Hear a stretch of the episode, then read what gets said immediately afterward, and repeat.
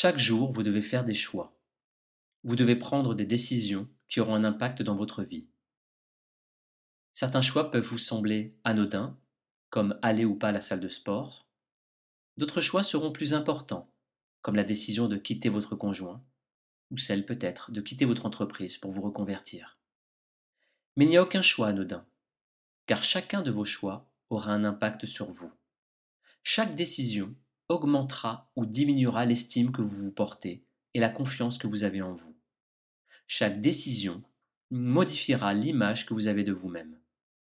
Vous devez donc faire de bons choix dans votre vie au quotidien. Alors comment faire le bon choix?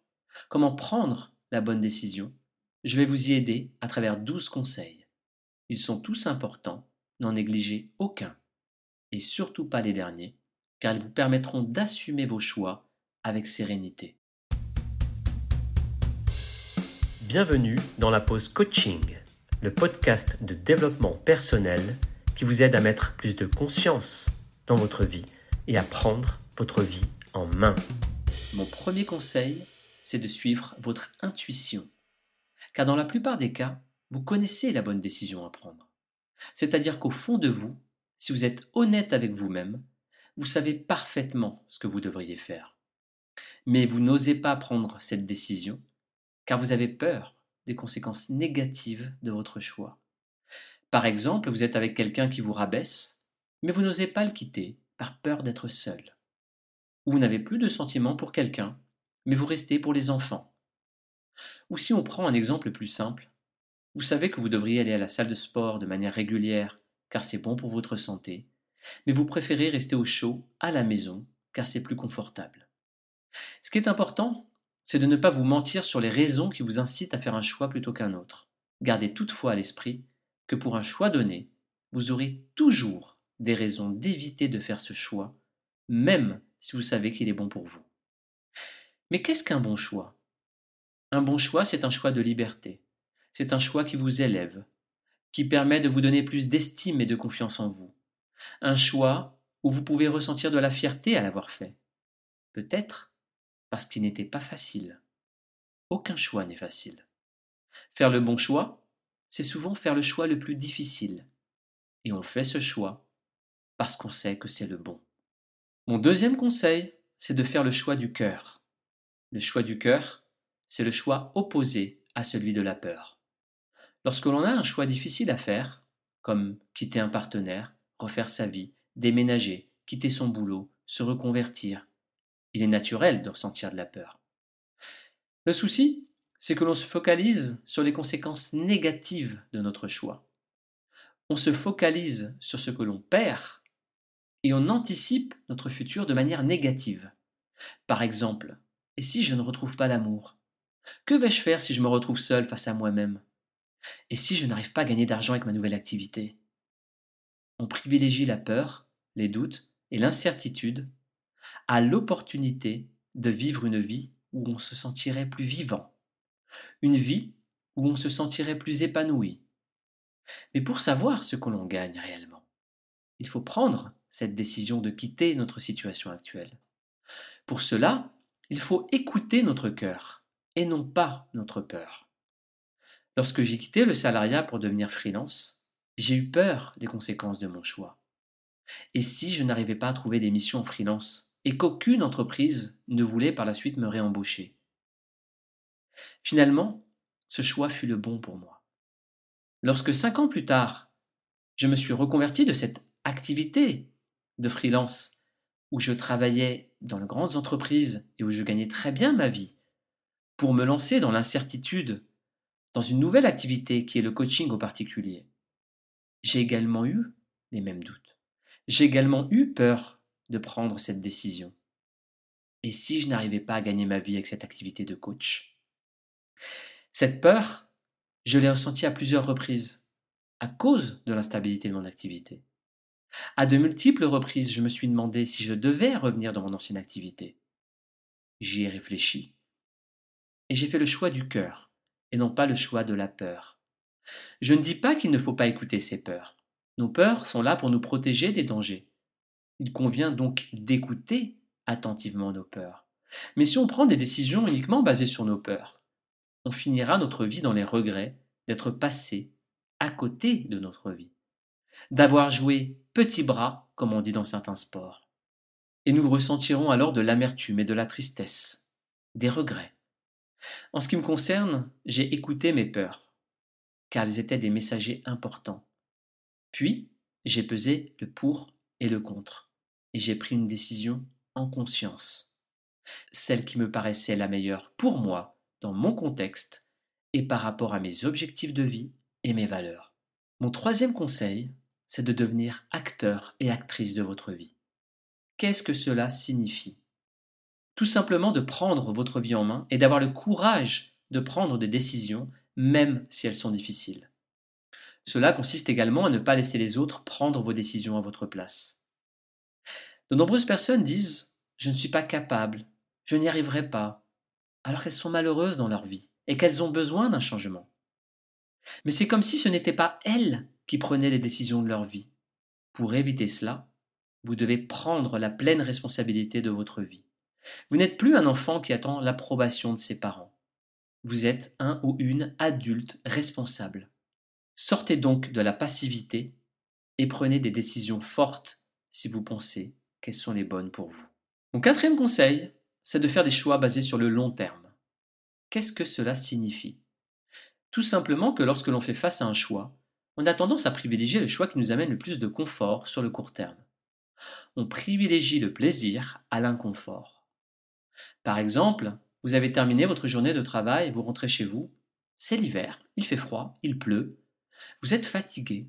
Vous aviez prévu une séance de sport. Préférez-vous rester tranquille à la maison et vous reposer? Ou préférez-vous aller à la salle de sport? Ce choix peut paraître anodin. Mais c'est le choix qui représente le plus ce qui différencie quelqu'un qui choisit la facilité de celui qui fait des choix un peu moins confortables. Sur le court terme, cela peut sembler anodin, mais c'est sur le long terme que l'on perçoit les différences. Celui qui choisit la facilité aura moins de volonté, il sera moins fier de lui, il aura moins confiance en lui.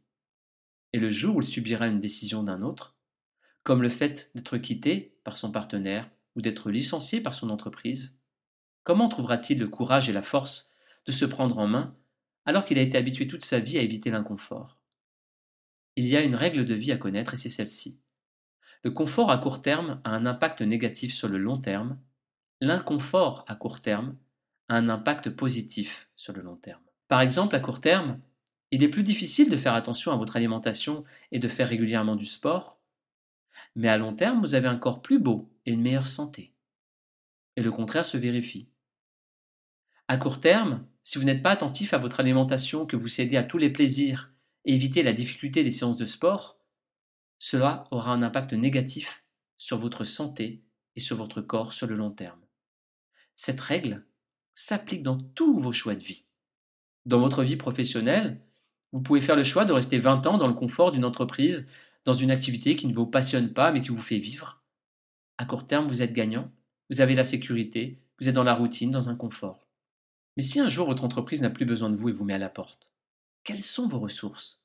À quoi ressemble votre CV Avez-vous confiance en vos capacités à rebondir alors que vous n'avez jamais pris de risque depuis 20 ans? Alors que la personne qui s'est remise en question, qui est sortie régulièrement de sa zone de confort, pour apprendre, s'améliorer, se remettre en question, gagner en compétences, affronter des défis, aura plus de facilité à rebondir.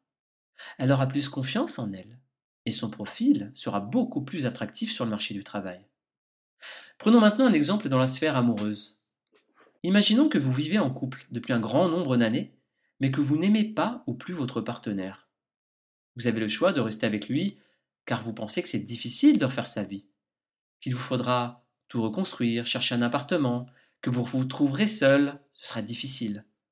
Vous pouvez donc privilégier ce choix de confort à court terme. Ou bien, vous pouvez vous mettre dans l'inconfort et le quitter, avec toutes les difficultés que cela suppose.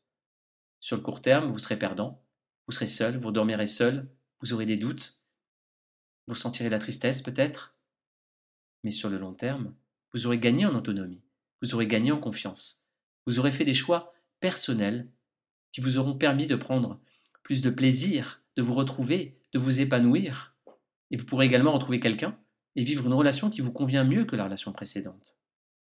Mais 95% des gens choisiront le confort. Ce n'est pas un jugement sur ce que vous devez faire ou ne pas faire, il n'y a pas de jugement de ma part. Il y a seulement des conséquences à long terme dans votre vie. On peut facilement imaginer que si vous restez avec quelqu'un que vous n'aimez pas, ce partenaire ne se sentira pas aimé. Et à un moment donné, il finira probablement par trouver cet amour ailleurs auprès de quelqu'un d'autre. Et comme il se sentira plus heureux auprès de cette autre personne, il finira probablement par vous quitter. Finalement, on pourrait dire qu'il a pris la décision que vous ne souhaitiez pas prendre. Donc, vous pouvez faire le choix de ne pas partir en pensant être plus en sécurité dans votre couple. Mais c'est loin d'être le cas s'il n'y a plus d'amour entre vous. Il est important d'en prendre conscience. Dans le premier scénario, vous avez été proactif, dans le second, vous avez subi le choix d'un autre. Dans le premier scénario, vous êtes autonome et vous avez fait des choix courageux. Dans l'autre, vous avez choisi la peur et le confort, mais cela vous a amené au final à une situation beaucoup plus inconfortable que si c'était vous qui avez pris la décision de partir. Car vous avez totalement perdu confiance en vous, et l'estime que vous vous portez est au plus bas. Je cite cet exemple car je le rencontre chaque semaine dans mes coachings. Ce n'est donc pas un exemple théorique. Vous ne pouvez rien obtenir dans votre vie en choisissant systématiquement la facilité. Ceux qui réussissent dans la vie, que ce soit dans la sphère personnelle, professionnelle ou amoureuse, sont ceux qui choisissent de faire des choix plus difficiles, qui choisissent souvent l'inconfort à court terme pour vivre dans le confort à long terme. Les choix court terme amènent plus de plaisir, mais les choix à long terme amènent plus de bonheur. À chaque fois que vous faites des choix difficiles, à chaque fois que vous prenez des décisions importantes et que vous le faites pour vous, pour votre épanouissement, pour votre bonheur, vous faites des choix dont vous pouvez être fier. À chaque fois que vous faites des choix faciles, notamment des choix de passivité, de confort, vous subissez à long terme les conséquences de vos choix et votre confiance et estime diminuent. Ce sont vos choix et vos décisions qui ont un impact sur l'estime que vous portez. Plus vous évitez l'inconfort, plus votre estime diminue. Plus vous affrontez l'inconfort et vous bougez pour vivre une vie meilleure et cohérente avec vos objectifs de vie, plus vous êtes amené à être heureux sur le long terme. Mon cinquième conseil est de faire des choix basés sur vos valeurs. Mais qu'est-ce qu'une valeur? Une valeur, c'est quelque chose qui est important pour vous. Et le concept est simple. Plus vous vivez votre vie en cohérence avec vos valeurs, plus vous êtes heureux. Mais la majorité des hommes et des femmes ne connaissent pas leurs valeurs. Et de nombreuses autres personnes ne vivent pas en accord avec leurs valeurs. Par exemple, de nombreuses personnes disent que les valeurs sincérité, honnêteté et fidélité sont importantes pour elles. Mais elles vivent dans une relation d'infidélité depuis plusieurs années. De nombreuses autres personnes disent que la valeur famille est plus importante que tout pour elles, mais elles passent tout leur temps à leur travail et peu de temps avec leurs enfants. On pense peut-être que gagner plus et travailler plus permet de pourvoir aux besoins de sa famille. Mais si vous passez peu de temps en famille et travaillez peut-être pendant les week-ends, est-ce la meilleure façon de prendre soin de votre famille? Car au-delà de l'aspect financier, les enfants ont surtout besoin de passer du temps de qualité avec leurs parents. Ils ont besoin de se sentir aimés, appréciés, valorisés. Alors que quand leurs parents leur disent Laisse-moi tranquille, je suis en train de travailler, alors que c'est le soir ou le week-end, ces enfants ont du mal à se sentir aimés. Ce ne sont pas les mots qu'ils retiendront, ce sont vos actes. En ce qui me concerne, je travaillais souvent le soir et le week-end. Mais cela avait un impact dans ma vie de couple.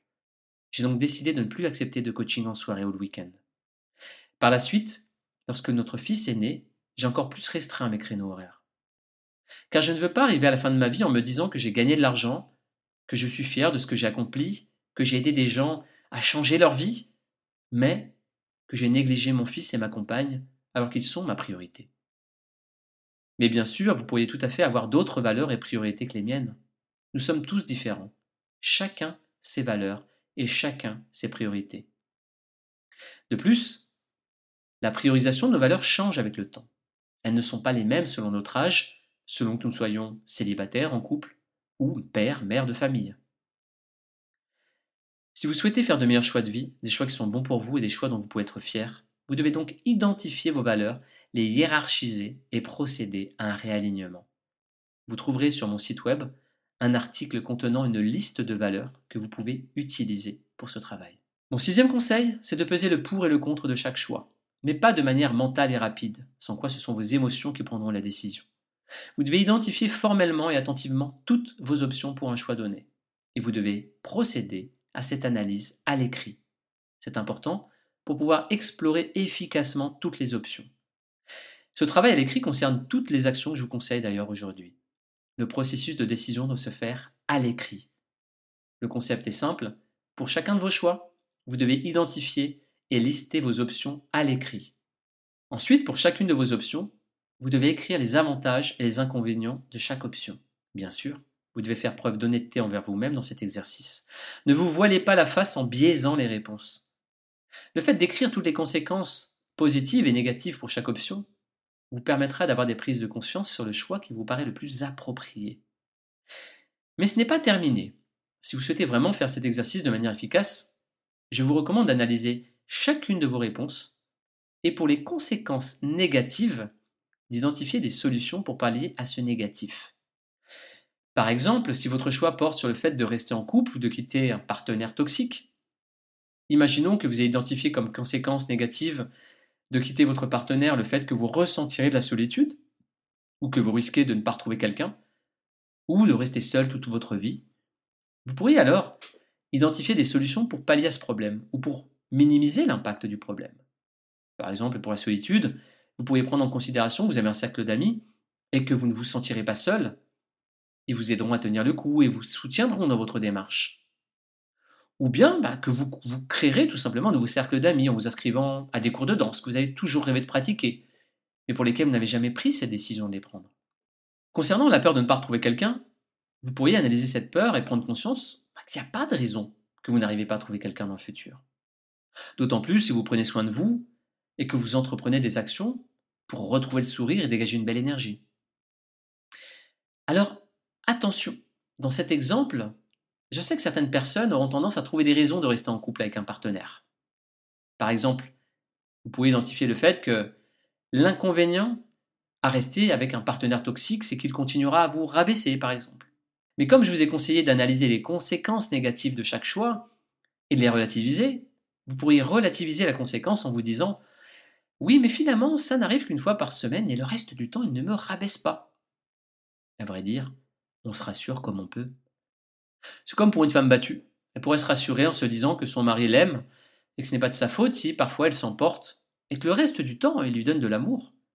Ou bien peut-être qu'il pourrait changer dans le futur et ne plus la battre. Donc, le but de cette analyse n'est pas de justifier vos choix par manque de courage, le but, c'est de prendre conscience que les conséquences négatives à sortir de votre zone de confort sont généralement moins importantes que ce que vous pensez.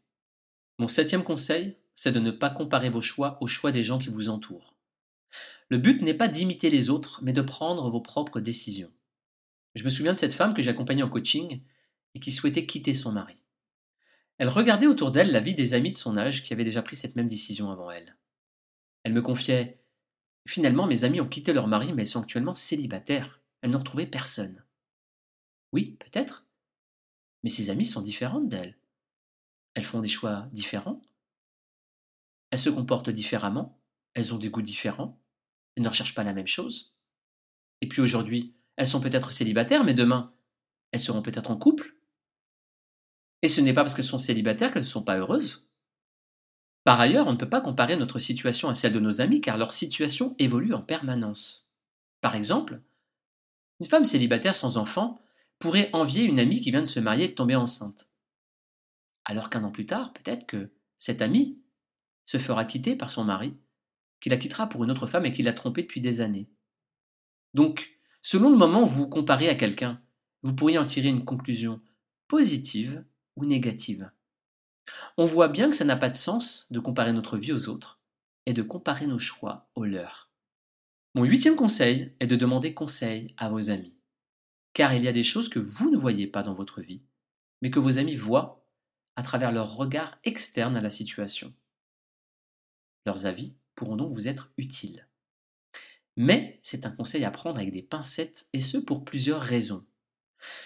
Tout d'abord parce que vos amis sont différents de vous. Ils ont des valeurs, des croyances et une vision de la vie qui est différente de la vôtre. Par exemple, si vous demandez à un ami si c'est une bonne idée de quitter votre emploi de salarié pour vous lancer en tant que freelance, il pourrait projeter sa peur sur votre situation et vous conseiller de ne pas prendre cette décision.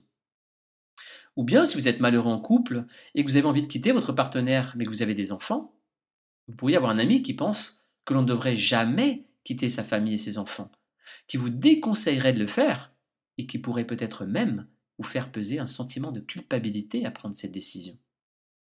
Un ami de bon conseil, c'est un ami qui ne vous impose pas ses valeurs et ses choix personnels. C'est un ami qui vous connaît bien, qui vous comprend, qui connaît bien votre situation, qui vous veut du bien et qui ne vous jugera pas. Mais le mieux, c'est bien sûr de demander conseil auprès de plusieurs amis pour avoir une diversité de conseils. Car s'ils sont plusieurs à avoir le même avis, vous devriez peut-être les écouter. Bien entendu, vous pouvez également demander conseil à un coach qui pourra vous donner un avis externe à votre situation et qui, si c'est un bon coach, ne projettera pas ses valeurs ou sa propre histoire sur la vôtre. D'ailleurs, le coach ne vous imposera pas son choix, vous amènera, à travers des questions, à faire votre propre choix en conscience.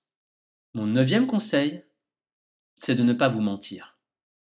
Nous sommes naturellement attirés par le choix le plus facile, on l'a vu, le plus confortable, au détriment du choix qui serait le meilleur pour nous. Nous préférons adopter la politique de l'autruche pour éviter de faire des vagues, et pour justifier notre choix, on se ment. On se dit que la situation évoluera peut-être toute seule de manière positive. On se dit que notre partenaire finira peut-être par changer. On se dit que notre boss qui nous traite avec dédain finira peut-être par changer aussi. Ou bien finalement qu'on n'est pas si mal loti que ça, qu'il y a plus malheureux ailleurs, et qu'on devrait peut-être arrêter de se plaindre. Peut-être. Mais peut-être pas. Je ne suis pas en train de vous conseiller de tout chambouler dans votre vie dès que vous avez une insatisfaction. En revanche, ce que je vous demande aujourd'hui, c'est d'arrêter de vous mentir, tout simplement. Ne vous mentez pas et prenez une décision, même si elle n'est pas facile à prendre, et surtout si vous savez que c'est la bonne décision pour vous. Vous pouvez me dire, oui Sandrino, mais c'est difficile. Eh oui, c'est difficile. Mais qui a dit que ce serait facile? Mais bien sûr, vous pouvez choisir de passer à côté de votre vie tel un fantôme qui vit dans l'ombre de son existence. Vous pouvez laisser les autres décider à votre place, attendre sans ne rien faire. Vous pouvez passer votre temps à chercher votre place sans la trouver. Ou bien, vous pouvez prendre votre vie en main, prendre une décision forte dont vous pourrez être fier. Donc, prenez une décision, mais ne vous mentez pas. Mon dixième conseil, c'est de prendre du temps avant de prendre une, votre décision finale. Quitter un conjoint, quitter son travail, se reconvertir, déménager dans une région loin de nos amis, cela demande de la réflexion, cela demande à prendre du recul. L'objectif n'est pas de gagner du temps, mais de prendre une décision en conscience. Si vous avez appliqué tous les conseils précédents, vous devriez déjà connaître la bonne décision pour vous. Mais peut-être que vous souhaitez vous donner un peu plus de temps pour approfondir votre réflexion. D'ailleurs, c'est ce que je vous conseille. Lorsque vous aurez fait cette analyse d'avantages et inconvénients des choix qui s'offrent à vous, je vous recommande de mettre de côté le fruit de vos réflexions et d'attendre deux à quatre semaines. Vous verrez alors que votre inconscient va travailler pour vous. De nouvelles idées et de nouvelles options pourront surgir en vous à n'importe quel moment. Peut-être le matin au réveil, peut-être en journée pendant que vous êtes en train de prendre votre douche, il y a autre chose qui se passera également. C'est le fait que le bon choix émergera tout seul dans ces semaines qui suivront. Si vous avez suivi tous les conseils précédents, si vous avez fait l'analyse, si vous ne vous êtes pas menti, votre choix deviendra évident au fur et à mesure que les jours passeront. C'est un peu comme si votre choix avait mûri jusqu'à devenir évident. Vous saurez alors que c'est le bon choix et que c'est le moment d'agir. Mon onzième conseil, c'est d'écrire les raisons de votre décision et de garder précieusement ce document. Pourquoi? Tout simplement pour relire les raisons de votre décision plus tard, lorsque vous vous demanderez pourquoi vous avez pris cette décision. Car vous douterez probablement de votre décision dans les mois qui suivront celle-ci. De plus, vous aurez peut-être la mémoire courte. Et plus votre décision sera importante, plus vous serez amené à douter. Le fait de pouvoir relire votre analyse et les raisons de votre décision pour alors vous conforter dans votre choix. Vous éviterez ainsi les regrets et la culpabilité. Par exemple, si votre décision était de quitter une relation toxique et que votre ex revient vers vous, vous aurez peut-être envie d'accepter son retour, en oubliant tout ce qu'il vous a dit ou fait subir. Le fait de relire les raisons de votre départ vous permettra de tenir le coup est de ne pas occulter certaines choses importantes en lien avec votre décision. Si votre décision était de quitter votre travail dans une entreprise pour aller dans une autre, ou pour vous reconvertir, relire les raisons de votre départ vous permettront de vous rappeler les raisons qui justifiaient votre départ. Je pense que nous devrions tous garder une trace écrite de nos décisions de vie importantes. C'est-à-dire, pourquoi j'ai pris cette décision précise à ce moment précis de ma vie C'est pour répondre à cette question que vous devez écrire votre choix et leurs raisons. Et mon douzième et dernier conseil, c'est celui d'assumer votre choix. Assumer son choix, c'est faire un choix en conséquence, parce qu'on pense que c'est le bon choix au moment où on l'a fait. C'est également un choix dont on assume toutes les conséquences, et surtout les conséquences négatives. Cela nécessite bien entendu d'avoir appliqué tous mes conseils précédents. C'est un choix que l'on décide de ne pas regretter, quoi qu'il advienne. C'est un choix dont on ne s'en sentira pas coupable, car il est assumé et réfléchi. Rappelez-vous que votre décision était la meilleure à vos yeux au moment où vous l'avez prise. Il y aura peut-être des conséquences que vous n'aviez pas prévues, et si c'est le cas, vous ne devez pas vous en tenir rigueur. Vous avez fait ce qui vous semblait le plus approprié. Pas de culpabilité, pas de regret, pas d'amertume. Gardez également à l'esprit que nous ne pouvons pas savoir ce qu'aurait donné un autre choix que celui que l'on a pris. Et bien entendu, il est toujours possible dans votre futur de revenir sur votre choix. Mais il y a une différence entre revenir sur son choix et regretter son choix. Regretter son choix, c'est penser que l'on a fait une erreur. Revenir sur son choix, c'est changer d'avis. C'est par exemple décider de revenir avec un ex après l'avoir quitté. Car peut-être que vous pensez que ça peut fonctionner avec lui. Ou parce que vous souhaitez donner une nouvelle chance à votre histoire. Revenir sur son choix, c'est aussi, par exemple, le fait de revenir dans le domaine du salariat après plusieurs années d'activité en freelance, parce que vous pensez que finalement, le salariat vous convient mieux. Ce ne sont pas des regrets, ce sont des choix qui vous semblent les meilleurs au moment où vous les prenez. Vous pouvez tout à fait, avec du recul et du temps, faire un autre choix et revenir sur votre situation d'origine. En d'autres mots, vous avez le droit de changer d'avis. Vous avez le droit de revenir sur un de vos choix passés. Tant que vous faites vos choix en conscience, que vous les avez mûrement réfléchis et que vous ne vous mentez pas. C'est la fin de cet épisode.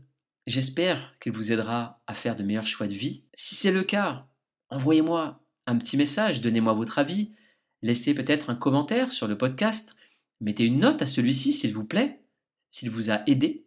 Et si vous avez pris une décision importante pour vous, comme celle de démarrer une nouvelle vie, que ce soit dans le domaine amoureux, personnel ou professionnel, et si vous avez éventuellement besoin d'un accompagnement, je vous invite à aller consulter mes programmes sur mon site internet. Je vous embrasse et je vous dis à très bientôt.